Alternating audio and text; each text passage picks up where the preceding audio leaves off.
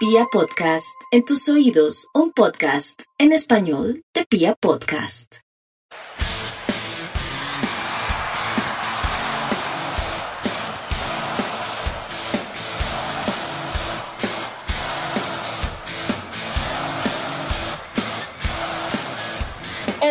A toda la República Cardenal. Los saluda la Guardia Albirroba Sur, la única banda de la ciudad, y les da la bienvenida a este, el podcast oficial de toda la hinchada independiente Santa Fe, Radio Tribuna Roja.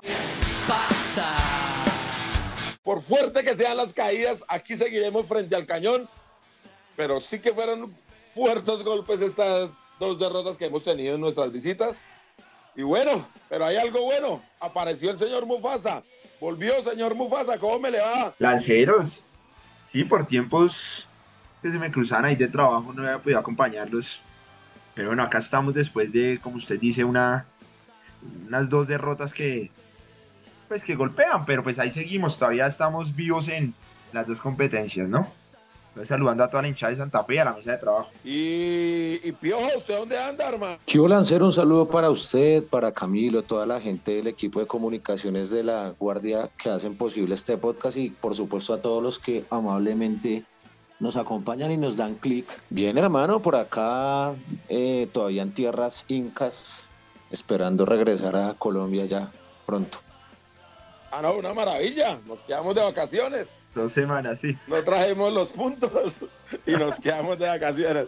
Mentiras, Piojo, hermano. ¿Pudo ver el clásico, Piojo? Sí, sí, sí, por acá nos juntamos ayer con varios santafereños que aún se encuentran por aquí en Lima y pudimos ver ahí, estuvimos viendo el partido haciendo fuerza a la distancia y pendiente de las cosas desde por acá. Pues entonces coménteme, Piojo, ¿qué, qué le pareció a usted ahí lo que fue esta fuerte derrota? Pues Lanza, eh, decir que no me pareció del todo un partido mal planteado por parte de Harold Rivera, mucho menos el tema del replanteamiento. Creo que eh, si hubo un partido en el que el señor Harold Rivera no haya tenido alguna responsabilidad fue el día de ayer. Y nada, con la desazón del pésimo arbitraje el señor Roldán, que supuestamente es un árbitro que le da garantías a la dirigencia de Santa Fe, pues no da ninguna garantía a ese señor, la única garantía que da es que Millonarios gane, ¿no? Cada vez que él dirige, porque aunque no es descarado, es tendencioso y tiene algún tipo de determinaciones que en cualquier caso inciden los resultados. Y me pareció me pareció lo de ayer vergonzoso no sé me pareció que creo que en esa Harold Rivera tiene razón este señor el 10 de Millonarios jugó de gratis todo el partido creo que debió ser expulsado el penal no sé de dónde pitan un penal así. Ayer fue el día de los regalos para las gallinas, porque pues no sé, Millonarios no creo que haya sido un justo ganador. Y pues me parece que Santa Fe fue un Santa Fe valiente que mientras tuvo estado físico de, de y la resistencia de ir a buscarlo y a buscarlo, lo intentó y lo intentó y mereció un poco de mejor fortuna. Yo creo que el empate hubiera sido lo, lo realmente justo en ese partido y pues por supuesto que a nadie le, nos gusta perder ese el clásico, ¿no? Mufasa, ¿y usted estuvo en el estadio? Sí, claro, sí señor, ahí estuvimos. ¿Cómo, cómo lo vio usted ahí desde la popular? Bueno, digamos que si hablamos de ese planteamiento de este partido, en cierto modo coincido con Diego, si hablamos del de universitario sí veo que Harold tuvo responsabilidad en el planteamiento, en este con lo que había salimos, eh, rescatar el partido de Marlon Torres, tuvimos muchísimas llegadas, de las cuales incluso muchas más que millonarios, y no concretamos. Eh, lo del penal, sí, digamos, siempre que vemos que Roldán es, va a ser el árbitro, ya sabemos que, que va a haber cierta desventaja para Santa Fe. Eh, Cataño tampoco sé por qué, por qué jugó, pues porque no fue expulsado en varias, en varias ocasiones. Y pues nada, digamos que, que seguimos vivos, pero, pero hay que empezar a sumar y más con tantas opciones que tuvimos, ¿no? No sé ¿Cómo lo vio usted ahorita que me imagino que da la impresión del partido? ¿Cómo vio a Rodallega el día de ayer? Si bien venía jugando ese partidazos, quizás ayer no fue el mejor de ellos, pero bueno, no sé qué, nos faltó meterla, pero, pero se llegó y se llegó bastante. No sé cómo, cómo usted vio el partido, Lancero. No, pues a mí me parece que Rodallega jugó bien. Vea que tiene una oportunidad en el segundo tiempo de cabeza que pasó ahí, una, sí. un buen centro de Morelo. Y en el primer tiempo creo que fue la más clara de nosotros, una pelota que, que el chino le pone que Montero pues, la saca mano a mano sí. y, y, la saca el arquero de ellos. Pero quiero coincidir con ustedes en que el partido fue bien planteado digamos que el técnico nos dio una solución a una pregunta que venimos haciendo aquí hace varios programas, que si éramos Iván Roja dependientes. Y el técnico en esta ocasión puso a Roja, que creo yo lo hizo bien, que, que cumplió, que hizo un doble cinco, que logramos quitarle la pelota a ellos, donde son muy fuertes, donde ellos tienen pues un trabajo de hace mucho tiempo y vienen vienen marcando la diferencia y le vienen ganando, digamos, el balón a todos los equipos en Colombia y nosotros logramos ayer quitarle el balón. desde ahí, desde el planteamiento, creo que el técnico lo hizo correctamente, le dio un relevo a Rojas que en algún momento tenía que descansar y ahí me parece que, que lo íbamos haciendo bien. Los anti-Rojas, que desafortunadamente los hay en Chá Independiente Santa Fe, culpan a Rojas de la derrota por el, por, por el supuesto penal. Para mí una prueba fehaciente de que no es penal es que Roldán no lo pita directamente Roldán no necesita ninguna ayuda para pitar un penalti eh, en contra de Santa Fe y a favor de Millonarios. Nunca lo ha necesitado. Entonces, para mí es una prueba más que fehaciente que no es penal. Es imposible saltar a defender una pelota con las manos atadas al cuerpo. No hay forma de hacer eso. Entonces, Juan Daniel, que está muy vivo en esa jugada de, un tiro de esquina, es más pequeño que, el atacante, que en este caso es el lateral de ellos y necesita ir a buscar la pelota y atacarla porque si no es imposible marcarlo. Y eso es lo que hace Juan y obviamente abre sus brazos porque físicamente es imposible llegar a, esa altura con los brazos pegados al cuerpo. Y el defensor este de Millonarios, que ahí en este caso actúa de atacante, eh, muy hábilmente creo yo, busca el contacto y es un penalti de bar horrible y asqueroso, pero bueno. Pero en términos generales me gustó mucho el partido de Juan Daniel, me alegra muchísimo por él, cada vez mejor, me alegró mucho verlo de, capitán. Pero a mí, al contrario de ustedes, sí me parece que en el segundo tiempo y los cambios de Rivera son muy malos. Y creo que es una de las cosas peor que hace Rivera, porque Rivera puede llegar con tiempito a plantear un partido más o menos bien y hasta ahí le queda. Sin ninguna, digamos, sin ninguna sorpresa, no, nadie espera nada nuevo. Él hace siempre lo mismo, pero lo planteó más o menos bien. A mí me parece que el chino no puede jugar de extremo, pero bueno, eso pequeñas alternativas. Pero luego cuando llegan los cambios, cuando lo perdemos, lo vamos perdiendo y necesitamos sumar, porque hasta el punto no servía gracias a los resultados que se habían dado en la fecha, pues empiezan a cometer unos errores horribles, me parece a mí. ¿Cómo cuál es que el segundo tiempo salga Marrugo. O sea, que Marrugo siga jugando me parece que es horrible porque Marrugo fue completamente intrascendente en el juego. No funcionó para nada. Pero él insiste, insiste, insiste con el señor Marrugo. Y entonces ahí ya cometemos un error. Señor. Marrugo es pesale. Luego, luego, sí, pues es que ya, ya era que arrastraba las patas. Sí. Literalmente. Y luego uno veía que Gerson venía jugando bien, venía entrando bien y que el chino jugaba de extremo, pues metía a Gerson por la derecha o, o de extremo. Tal vez intente cambiar, intenta enamorado. Enamorado claramente lo analizaron, lo estudiaron los del frente y cada vez que tocaba la pelota tenía dos rivales ahí encima. Entonces la gente hoy está diciendo, ¿será que es que enamorado es tan buen jugador? No, enamorado sigue siendo buen jugador pero no nos va a solucionar la vida solos. Y como el señor Delgado no aporta nada, porque es el jugador más limitado de todo el fútbol profesional colombiano, es que no entiendo cómo es jugador de fútbol. Entonces nunca pasa al ataque, nunca da un relevo, nunca intenta llevarse una marca, pues es que le cuesta muchísimo enamorado. Y como le alejamos al chino y lo pusimos al chino al otro lado, y Marrugo no se junta con nadie porque Marrugo no le da, entonces le queda muy solo al pie, le enamorado. Pero con todo y eso, como usted cuenta, llegamos y llegamos bastante al arco contrario, tal vez no tan claro, y obvio nos descubrimos atrás y tal vez ellos en la contra pudieran haber llegado y ver una opción muchísimas más claras. Pero digamos que el control del juego siempre fue Independiente Santa Fe. Pero con nuestro técnico, Piojo, yo, yo la verdad es que no la veo. Es que él no tiene la manija de darle vuelta a un partido que, que se haya puesto en contra gracias a, un error arbitral, que también, como ya comparto con ustedes, tuvo que haber expulsado a ese señor Cataño que claramente le da un piñazo en la cara a Marlon Torres. Ahora no lo van a escuchar, que es que hay un periodista de Win, porque yo llegué ayer a ver las, las cosas, si era en el, en el estadio yo había visto algo mal.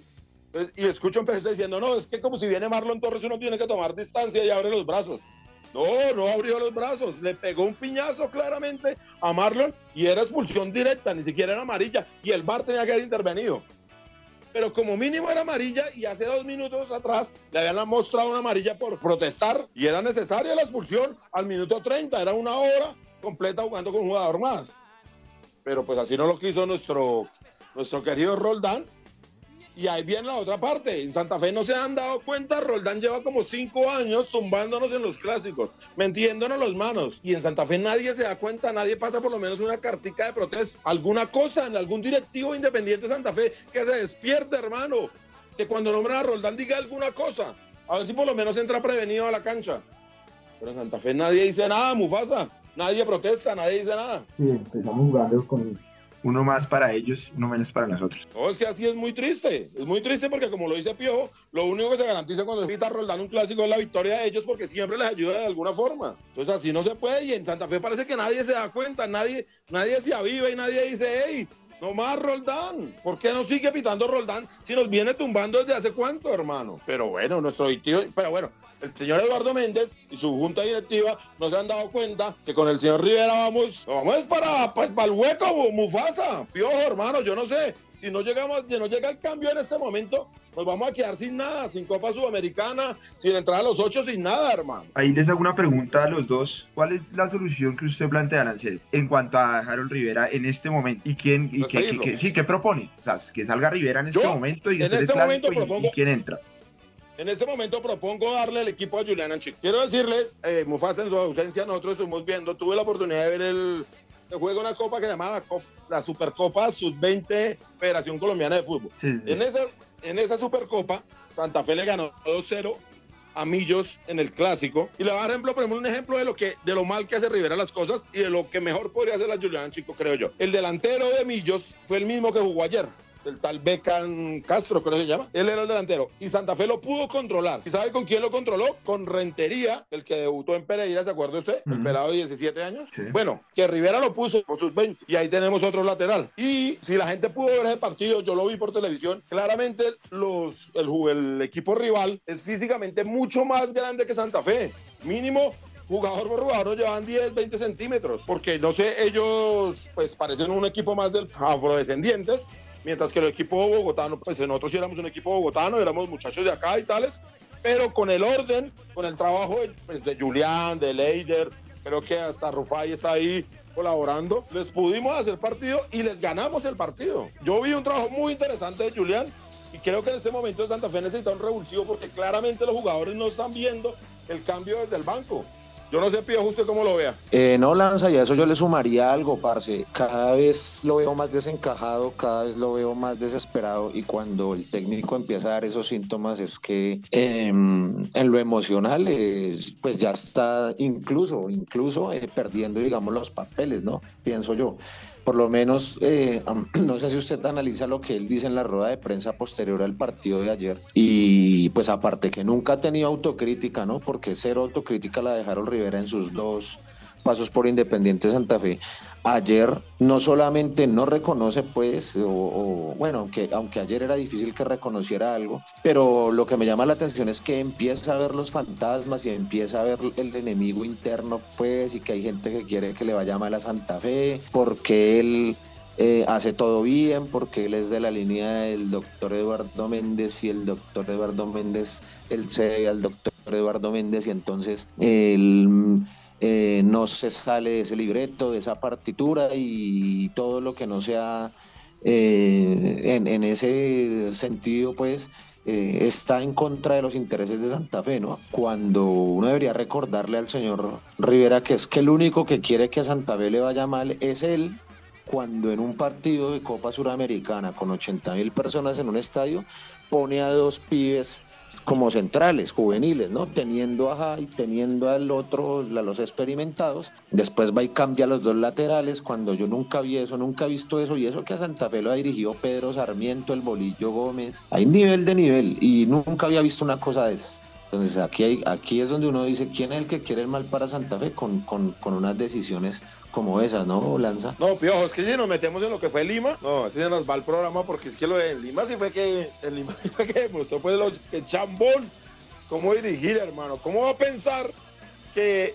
el líder del fútbol peruano es lo mismo que enfrentará un Tolima eliminado y lleno de suplentes. ¿Cómo no va a cambiar y cómo no, va a poner a, a Aja, hermano? Cuando habíamos hablado aquí, Piojo, usted en el programa, usted y yo en el programa pasado, que ellos eran fuertes en el fútbol aéreo y en el fútbol aéreo no entraron los dos goles y este señor no tuvo ningún revolución. No, pero además esos cambios que usted nos cuenta, No es que si fue la peor locura del... Porque cómo va a cambiar a Biafara, hermano, que, que no era que lo estaba haciendo bien y que seguro era responsable del primer gol, porque tal vez era el que tenía que cubrir el segundo sector del área. Pero de ahí a cambiarlo, hermano, hay que hacerle un reprimendo, pero no podemos estar haciendo esos cambios. Y ya luego meter a ese señor Palacio, que no sé por qué juega en Independiente Santa Fe, de lateral izquierdo, si fue pues el acabose total, e insistir con espanto, porque claramente el fútbol internacional tiene un ritmo muy diferente y ahí sí, pues la lentitud de Marruecos se vio muy mal. No, lo de Rivera yo creo que es completamente irresistible, es decir, no se puede mantener más en Independiente Santa Fe, Mufasa, para responderle su pregunta, no sé usted cómo lo vea. Eh, bueno, yo en lo personal, sí, o es claro que Harold Rivera no, no, no puede continuar en Santa Fe, no sé si el recambio toca hacerlo ya, pues quedan dos, tres fechas de Cano Santa Fe en el torneo local, no sé si tenga que hacerlo ya, pero para el próximo semestre, si no, Rivera no puede seguir en Santa Fe. O sea, Pero por el momento no lo cambiaría. fechas, perdón, quedan tres fechas en los dos torneos. De ganar esos seis partidos, Santa Fe está en la siguiente fase de la Copa Sudamericana y está en las finales del fútbol colombiano. Sí. Pero de no sumar el próximo partido en ninguna de las dos, es decir, ganarle a Nacional el próximo jueves y ganar en La Plata eh, ante un gimnasia esgrima que no ha sumado ningún punto, de no hacerlo, estamos eliminados de los dos torneos. De los dos torneos. ¿Es así, cierto? Sí, señor. Entonces, o hacemos el cambio ya, o intentamos hacer alguna cosa, o nos seguimos yendo. Somos un barco que va a la deriva y se está yendo a estrellar. Dejamos el mismo capitán que nos estrelle, que nos bote a la borda, o intentamos hacer un cambio, intentamos tirar un timonazo para algún lado a ver si nos salvamos. ¿Usted qué cree que deberíamos hacer? No, yo ya le dije, ya le dije, en este momento yo esperaría que acabara el torneo con, con lo que tenemos y, y ya así para el otro semestre si no, no, O sea, vayamos, vayamos pues allá contra la, No, Contra allá a la cascada, tirémonos. Contra contra el ese iceberg, iceberg. allá se ve la punta del iceberg, vamos a estrellar este barco allá. Porque no, ya no hay nada que hacer, dice usted. Porque eso, porque lanza, eso es lo que va a pasar, ¿no? O sea, eh, la única manera que Harold Rivera, y, y lo repetimos, como alguna vez lo mencioné yo hace algunos meses, ni más faltaba que uno le qu- quisiera el mal para Santa Fe, ¿no? Como no quiero el mal para Santa Fe, no me parece que Harold Rivera sea el hombre que deba dirigir estos partidos que vienen. Porque como usted bien lo dice, hay posibilidad de seguir peleando por algo. Mm, lo que pasa es que yo ya no creo que con Harold Rivera sea, sea el, el- hombre para, para ir a esa guerra, ¿no? No sé, no, no creo que sea el comandante para, para esa tropa.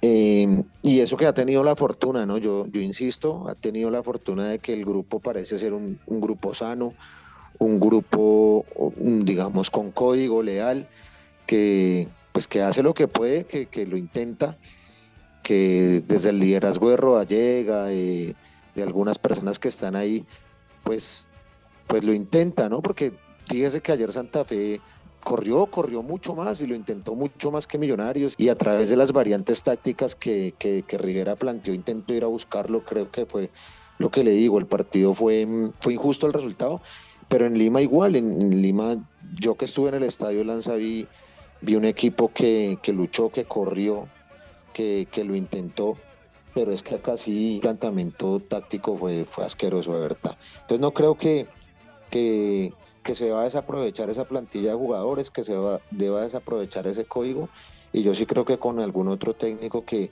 que tenga un poco la cabeza más fría en este momento y, y tome unas decisiones básicas, como usted lo menciona, que ponga el 3 de 3, que ponga el 4 de 4, que ponga el doble 5 cuando se necesita contener un equipo, que mm, se dé cuenta que hay un jugador que no tiene estado físico para estar haciendo unidad y vuelta y, y cambie por otro.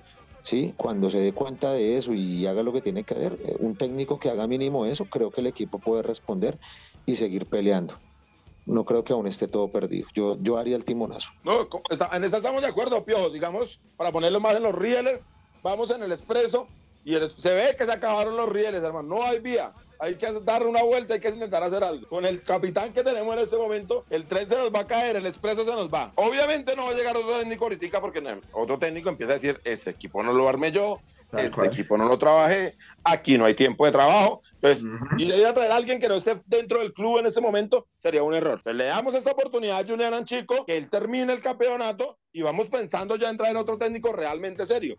Nosotros obviamente quisiéramos que eso eh, hubiese resultado, que el siglo, eh, digamos, la, esta segunda parte de Harold Rivera estaría haciendo muy bien, que ahorita ya estuviéramos clasificados, pero es que Harold Rivera ha hecho 7 puntos de 27 posibles como visitante, Mufasa. Es que no, no, es que sí, o sea, y somos un desastre. Harold Rivera no, o sea, en principio no tuvo que haber llegado a Santa Fe, eso es claro. De acuerdo. Y, para, nosotros el este no tiene por qué seguir en Santa Fe. Nos vamos a estrellar, hermano. Nos estamos estrellando, vamos camino. ¿Y para qué mantenerlo ya? Ya no hay nada que hacer. Julián Anchico ahí viene haciendo un proceso. Obviamente, si, si llegase a pasar esto, que seguramente no va a pasar, porque el señor Eduardo Méndez está en el, en el modo desafío, y entonces lo que le pide la hinchada, él no lo hace porque él quiere demostrar que él es el que manda, pero lo, lo cierto y es que en, la, en, lo económico, que es la que siempre el protesto que, que él pone, nos vamos a estrellar durísimo porque no clasificar a, a, la siguiente ronda de la Sudamericana y no entrar a la final del fútbol colombiano, la economía tiene que verse muy muy perjudicada la economía de la institución. Entonces, por favor, hagamos ese cambio ya. Hagamos ese cambio ya. Cambiar no nos garantiza nada, pero no cambiar sí nos garantiza estrellarnos. Entonces, es, alguna posibilidad en este momento. Ya no queda nada más. Hay que intentar esa posibilidad y empezar a buscar un técnico serio ya para quedarme su segundo, eh, para quedarme el equipo para el segundo semestre y ojalá pues en la siguiente fase de la Sudamericana se nos den las cosas. Recordar que tenemos dos partidos aquí en Bogotá en la Sudamericana con la altura, con la gente podemos ir a meterle, pero es que la gente tampoco quiere hacer parte de este proceso porque no quiere a Harold Rivera. Entonces la gente de Santa Fe también está tomándolo y difícilmente va a asistir el jueves al estadio. Y así es muy complicado, hermano. Necesitamos una nueva energía, necesitamos ver algo diferente en Independiente Santa Fe que nos dé algo de luz. Que lo entiendan de una vez los directivos, por favor. Bueno, Mufasa, nos hemos extendido un montón en esto porque porque creo que la situación lo amerita. Era muy complicada la situación donde estamos, donde nos encontramos en este momento, donde deberíamos estar ya clasificados y siendo líderes del grupo de la Sudamericana, porque el fútbol nos da, creo que los jugadores los teníamos, pero bueno. ¿Le parece bien si pasamos a la histórica tribuna cardenal? Ah, la cero de una. Bueno, por favor los invitamos a, enviar, a ver las redes sociales de la Guardia Albirroja Sur. Ahí pueden ver las fotos de este español que dirigió a Independiente Santa Fe por allá en 1949. Pues vamos. Un saludo para toda la mesa de trabajo de Radio Tribuna Roja, para su equipo de producción y toda la línea hincha santafeña que escucha este programa.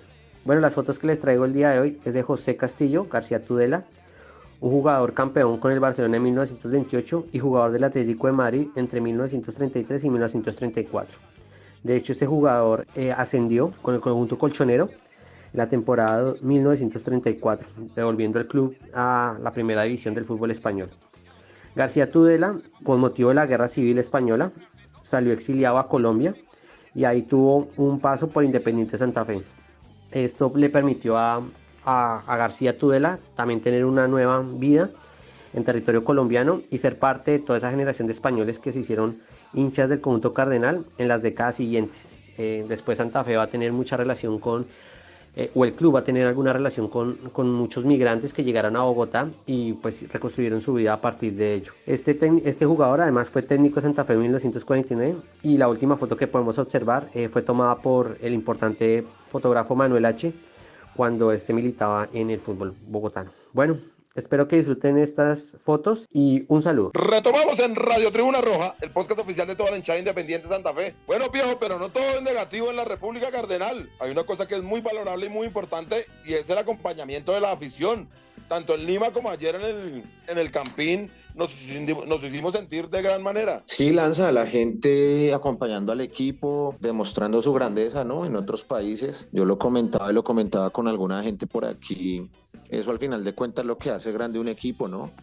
Una cosa es que vayas de visita a una cancha y, no lleguen tus hinchas o vayan muy pocos, no se vea pues como la expresión popular de la gente acompañando un equipo y creo que Lima no fue, no fue ese el caso. Santa Fe es muy conocido, quiero decirle lancero a nivel internacional y hubo muchos hinchas de Santa Fe haciendo turismo obviamente, en el centro, en el Callao, en el desierto, bueno siempre la camiseta de Santa Fe estuvo presente y pues por supuesto que en el estadio eh, monumental de la U eh, se acercaron entre 650 y 700 hinchas que, hinchas que estuvimos allá. Quiero decirle, Lanza, que hay que valorar mucho, mucho los esfuerzos que hace, por ejemplo, el gobierno distrital en la ciudad de Bogotá para los operativos de ingreso y de evacuación en, el, en el estadio El Campín en este caso hay que valorar mucho eso y, la gente de verdad no sabe lo que tiene en Colombia, porque lo de aquí es un desastre, Lanza. Aquí es la ley del, del esto es una jungla, esto acá no, no hay vías, una única vía de acceso, una de salida, eso lo sabíamos, pero no hay ninguna clase de logística, no hay, no, el equipo local no disponía de un cuerpo logístico, la policía es bastante, bastante poco evolucionada, pues en, este tema de manejos de hinchadas, no hay prevención, no hay corredores seguros, no hay, no, o sea, el operativo como tal logístico es bastante, bastante mediocre y de verdad, em, como por la presencia de nuestra gente y, debo decir por la mayoría, la inmensa mayoría de la gente universitario, creo que no. Y, y, su como como su buena recepción creo que no pasó algo peor sin embargo sí hubo unas personas atacadas por parte de, algún sector de la hinchada universitario, hubo dos personas con heridas por arma de fuego, una de ellas eh, aún se encuentra en este momento hospitalizada, la otra persona pues fuera de peligro, eh, pero hermano, o sea, cosa con que usted le diga a alguien, hubo dos personas heridas con arma de fuego y gracias a Dios no fue peor, es porque así, imagínese cómo fueron las, cómo son las cosas por ahí. No, Piojo, muy triste, muy triste de parte de la, pues, de alguna gente de la U, ¿no? De, los más poquitos, pero, pero si hicieron gran daño, esas bobadas se les va a quitar el día que puedan viajar, que puedan salir, pero desafortunadamente, pues muy triste con la gente porque la gente de Independiente Santa Fe va con la ilusión de, sumar puntos, pero también de conocer un nuevo país, de tener nuevas experiencias. Realmente se ve muy bien cuando uno logra salir a, acompañar al equipo pues, a nivel internacional. Y es muy triste que una hincha anfitrión en lugar de, pues de uno no le pide ninguna hospitalidad ni nada por el estilo, pero que hagan lo suyo, que estén en su fiesta y que dejen a los visitantes tranquilos no se pudo y muy triste para la gente de la U, pero no, muy bien la hinchada Independiente de Santa Fe, se notó ese manchón rojo, a pesar de que estaban en un rincón de Occidental Piojo, se notaba aquí desde algunas tomas de la TV cómo estaba la hinchada Independiente de Santa Fe ya presente y, nada, estuvimos muy bien Piojo, quiero que, o sea, me alegró mucho ver a tanta gente Independiente de Santa Fe y uno veía en redes sociales gente que hacía su primer viaje, que era la primera vez que ir y por eso es que ahora uno no exige tanto porque porque cuando uno ya conoce, cuando uno ya tiene la oportunidad de viajar, es que quiere seguir haciendo. Y es que quiere seguir viendo a Independiente Santa Fe en todos los torneos internacionales posibles y ojalá en la Copa Libertadores, que es el verdadero sueño. Entonces, nada, muchas felicitaciones a toda la gente de Independiente Santa Fe que, que fue, que alentó, que desafortunadamente se volvió con las manos vacías, pero que vivieron una gran experiencia y muy triste por estos incidentes que usted nos cuenta, Piojo. Sí, Lanza, así es, fueron unos hechos aislados, o sea, que la gente no se imagine que, que, fue un enfrentamiento pues entre hinchadas o algo así, ¿no? Creo que todo pasó por el, por el desorden, Lanza, es que imagínese que había que pasar, éramos cerca de nueve micros, llenos de personas, tocó entrar, ingresar caminando porque por el trancón no se, no se, no era posible, estaríamos, hubiésemos entrado al segundo tiempo, yo creo.